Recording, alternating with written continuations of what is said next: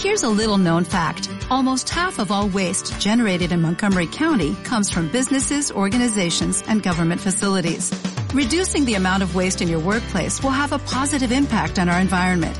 It can also save you money on your disposal costs. Reducing waste and recycling at your business is easy to do and is the law in Montgomery County. Make it your business to recycle right. Learn more at montgomerycountymd.gov slash recycle right or call 311.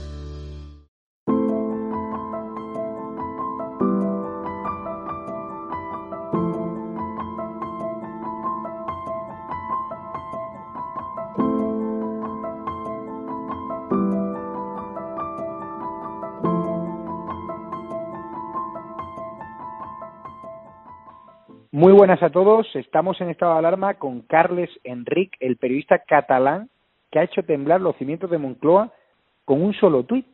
Un tuit donde anunciaba que Iván Redondo, el jefe de gabinete de la Moncloa, el todopoderoso Rasputín de Pedro Sánchez, el spin-off del que todo el mundo habla, puede estar pensando en ceder el gobierno, la presidencia, a Margarita Robles para evitar una ruptura constitucional en toda regla para evitar un seísmo, porque hay muchos españoles que han dejado de confiar en Sánchez. Y Margarita Robles es cierto que tiene una mejor percepción ¿no? dentro del sector del constitucionalismo. ¿Qué hay de eso, Carles? Buenas noches. Hola, buenas noches en primer lugar. Eh, pues sí, es una información que manejamos desde hace días, pero que ayer noche pudimos confirmar y en principio es lo que pone el mismo tuit, es decir, que hay movimientos internos para intentar desbancar, digamos, a Pedro Sánchez. Eh, la relación entre Pedro Sánchez y Iván Redondo, aunque mucha gente no lo crea, no es tan cercana como se piensa. Redondo no deja de ser un profesional que estuvo en su momento con el PP en Extremadura, estuvo con Albiol en Cataluña y lo único que busca es lo mejor para sí mismo y para el lugar donde se pueda quedar pero esos rumores son ciertos, la garganta profunda que tienes en Moncloa, ¿te fías de esa garganta profunda? Porque claro, hay muy, la izquierda radical te ha tachado de creador de fake news, te han hecho trending topic, ¿tú estás tranquilo? ¿Insistes en la información? Yo he estado viendo películas esta tarde en mi casa tranquilamente, o sea que no, no tengo ningún problema. Sobre la fiabilidad o no, en este país lo he comentado antes, hay dos formas de, de tener fuentes, digamos. Una, lo que están muy acostumbrados los medios tradicionales, que es que les pasen una información y les digan copia esto y públicalo. Tenemos ejemplos a diario. Y otra, lo que hacemos algunos, que es un método más anglosajón, digamos, que es intercambiar información y a partir del análisis de la información que intercambiamos decidimos las cosas que se pueden publicar o no. ¿Por qué Margarita Robles? Porque es la persona que tiene más fuerza ahora mismo dentro del gobierno es independiente, no tiene una vinculación estricta con lo que sería el aparato y es una persona que podría tener un buen acoplamiento con otras fuerzas que incluso podrían darle cierto apoyo. Y Marlaska se ha enterado por su tweet y ahí follón, según cuenta. Marlaska, por lo que sabemos, nadie sabe de qué te calza, es la expresión que ha utilizado, es decir, es una persona ambigua en este sentido y digamos en los dos frentes que podría haber en el gobierno, uno formado por Robles, Calviño, Escribá y el otro por Iglesias y los suyos, estaría un poco descolocado, un poco jugando a donde voy. Pero usted tiene mm, constancia de que su tuit ha generado un, tsunami en, la Moncloa, hay nerviosismo, hay ahora mismo Pedro Sánchez desconfía de su jefe de gabinete Iván Redondo, o sea, o, piensa que es un rumor. Sí, desconfía. claro, sí. Que ha creado un tsunami, sí. Pero ¿y realmente usted cree que Iván Redondo quiere matar a Pedro Sánchez? Yo eso no lo he explicado nunca sí. Yo he dicho que Iván Redondo es un profesional y que está haciendo el trabajo como profesional que es para el mejor fin de su función. Matar me refiero en el sentido dialéctico de la palabra, que nadie. No, no, correcto, sí, correcto. pero... yo creo que es un tipo inteligente y los tipos inteligentes saben adaptarse a las circunstancias coyunturales.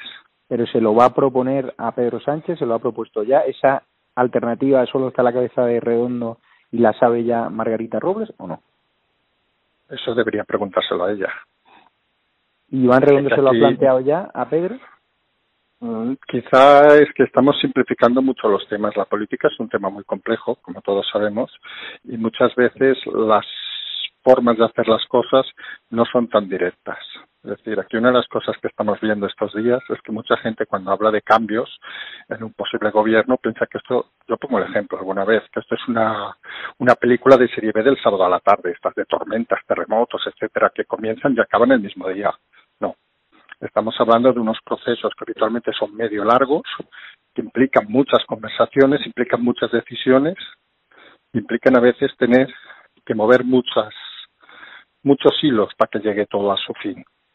Es decir, hay gente que no va a tomar decisiones y otra gente no toma sus decisiones. O sea, es un tema bastante complejo de reducir en un solo tuit y obviamente reducir en una sola tarde. Cuando ha lanzado el tuit era consciente del vendaval que se iba a generar también la opinión pública, porque a mí me han escrito 25 personas preguntando si era verdad esa información, me han escrito al email de estado de alarma 100 personas pidiéndote que te entrevistásemos y te agradecemos que nos des esta entrevista en exclusiva y hay muy cortita porque así ha sido la, la condición y a cambio de, no hacer un circo de todo esto, lo cual te lo agradecemos. ¿Te ha sorprendido esa reacción del pueblo español? No. ¿Lo sabías que iba a pasar esto? Sí. ¿Y no te si entonces tan conciso... No, ninguna. están diciendo en el gobierno que te pueden llevar a fiscalía o a ti o a cualquier periodista crítico de difunda bulos. Te están no tengo problema. Es decir, eh, está todo, como he explicado alguna vez, he estado tres años, digamos, en lo que se podría haber llamado la guerra del procés y aquí sigo sin ningún problema. ¿Tiene ahora actualmente en algún trabajo en algún medio de comunicación? ¿Va por libre? Voy por libre. Y es más feliz, supongo, ¿no? Más libre.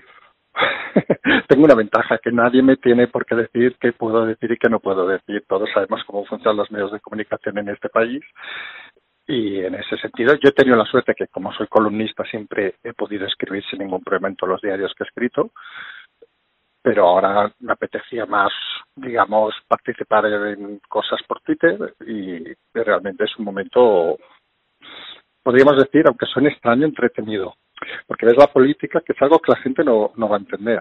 Es decir, ves la política en su esencia. Y eso es algo que cuesta a la gente de entender, porque esto no es, no sé cómo decirlo, esto no es aquello de vamos a matar a uno, vamos a matar a otro, no, están haciendo política.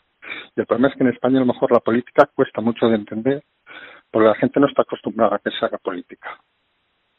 Pues, Carles, muchísimas gracias por tu tiempo.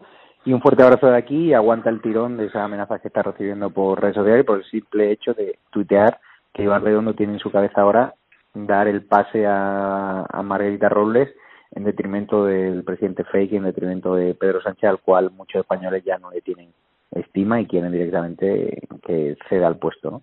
Un abrazo fuerte. Muy bien, gracias. Un abrazo. Hasta luego.